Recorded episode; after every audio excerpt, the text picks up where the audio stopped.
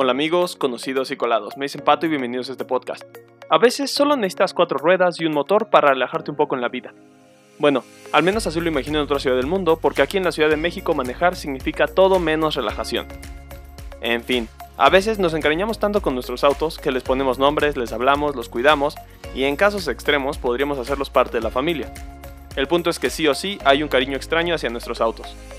¿No me creen? ¿A poco no les duele el cuerpo cuando pasan por un bache en su auto?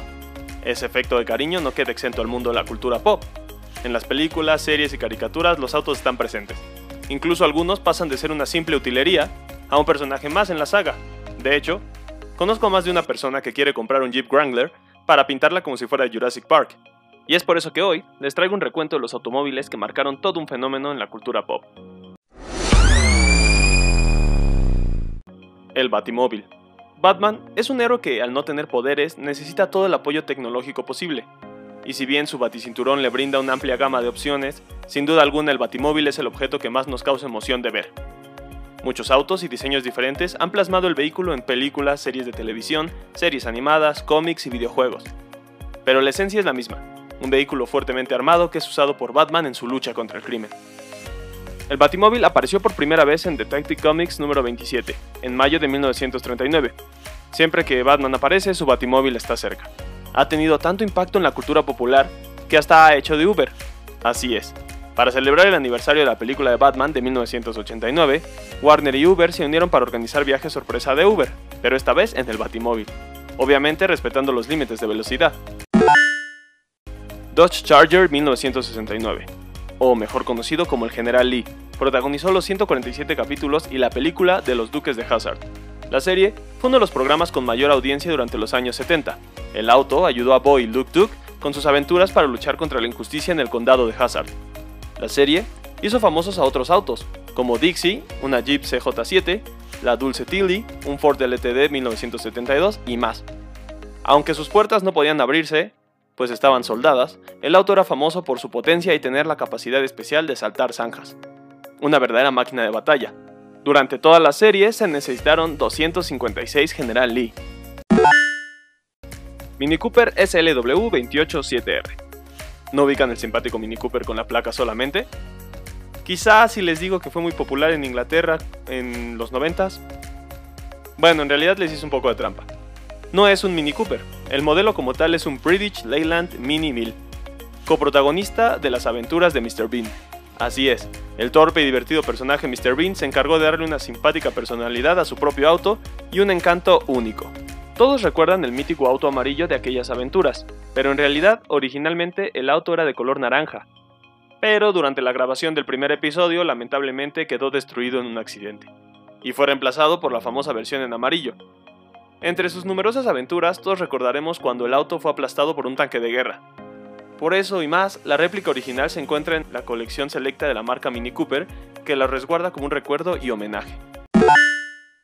Kid, el auto increíble. La serie Knight Rider, o mejor conocida como El auto increíble en México, nos presentó a Kid, un prototipo de automóvil de alta tecnología con una inteligencia artificial única y consciente. Kid y su compañero Michael eran destinados a misiones súper especiales, la serie marcó la fama del gran David Hasselhoff y fue todo un hito para los adolescentes y preadolescentes de la época. Kit apareció en 1982 para quedarse.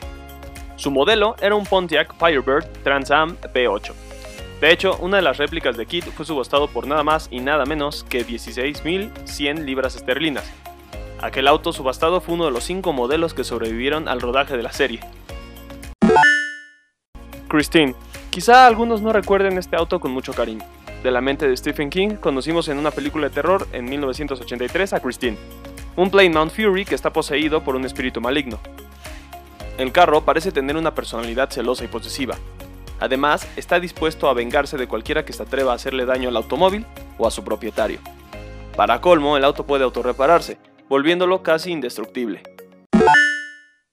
Aston Martin DB5 el automóvil de lujo británico es famoso por una simple razón, elegancia y peligro sobre cuatro ruedas, pues es el auto del agente más famoso del mundo, James Bond. Hizo su debut en la pantalla grande en 1964, y aunque ha sido reemplazado por otros modelos en varias películas, sin duda este es el auto más recordado. Y aunque no tenía la capacidad de submarino que tenía su sucesor, el Lotus Spirit S1, Su arsenal de armas no era para menospreciar. Luego de su debut en la película Goldfinger, el auto mantuvo su presencia, incluso en la era de Daniel Craig, y participó en Casino Royale, Skyfall y Spectre. Herbie. El Volkswagen Tipo 1, o dicho de cariño Bocho, ocupa un lugar especial en varios corazones alrededor del mundo.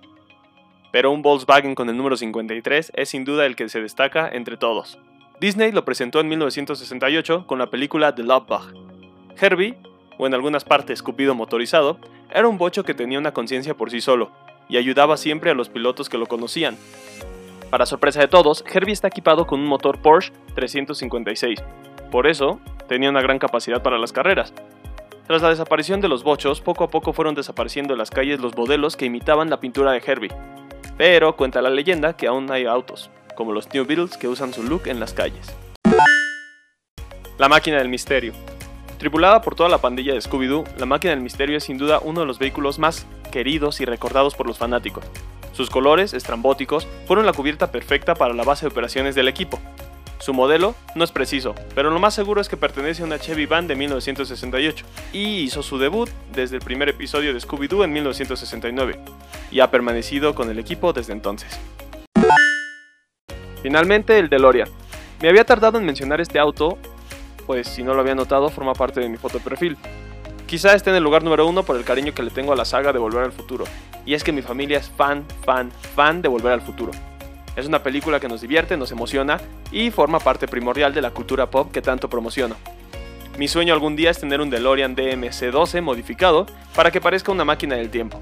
De hecho, solo se le dice DeLorean porque fue el único modelo que fabricó dicha compañía. La máquina del tiempo de DeLorean fue inventada por el Dr. Emmett Brown en 1985. Cuando el vehículo acelera 88 millas por hora, sucede la magia y permite que los que vayan en él viajen en el tiempo, dejando un camino en llamas. Si vas a viajar al pasado, hazlo con estilo, y qué mejor que con un DeLorean. Esas fueron las palabras del Dr. Brown. Poco sabía que después de décadas, el auto es sin duda la máquina del tiempo más famosa de todos los tiempos. Bueno amigos, hasta aquí el episodio de hoy.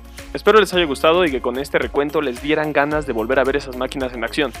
Espero que puedan regalarme un like, comentario o seguirme en mis redes sociales y en Spotify. Recuerden recomendarme con sus amigos y sobre todo, sobre todo, recuerden que a mí me dicen pato y con esto me despido.